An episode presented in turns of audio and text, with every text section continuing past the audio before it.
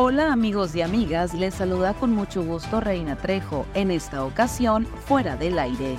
Estas son las cinco notas que debes saber antes de salir de casa.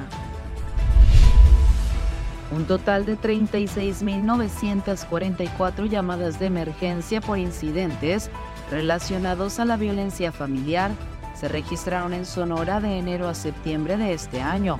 Esto según el Secretariado Ejecutivo del Sistema Nacional de Seguridad Pública.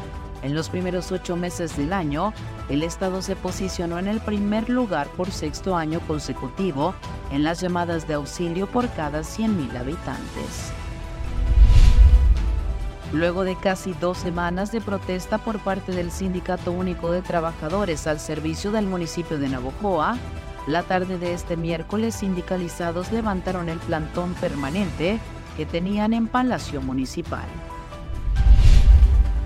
La Comisaría de Seguridad Pública ha activado en los panteones urbanos y rurales el operativo especial de vigilancia por la celebración popular del Día de Muertos, con la intención de proteger a los navojoenses, a quienes se les pidió precaución, calma y civismo.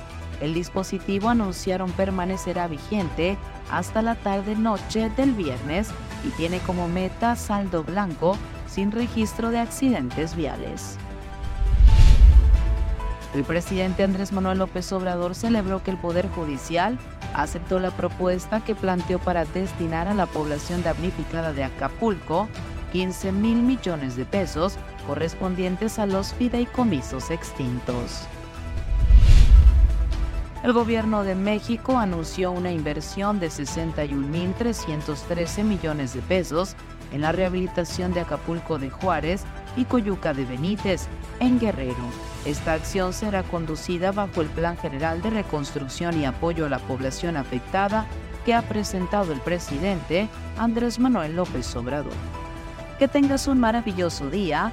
Para fuera del aire, Reina Trejo.